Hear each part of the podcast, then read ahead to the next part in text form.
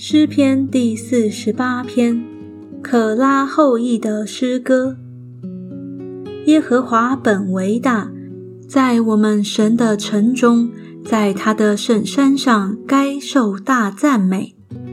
锡安山大君王的城，在北面居高华美，为全地所喜悦。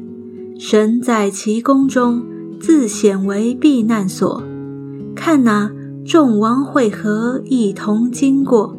他们见了这城，就惊奇丧胆，急忙逃跑。他们在那里被战金疼痛抓住，好像难产的妇人一样。神啊，你用东风打破他施的船只。我们在万军之耶和华的城中，就是我们神的城中所看见，正如我们所听见的，神必坚立这城，直到永远。神啊，我们在你的殿中想念你的慈爱。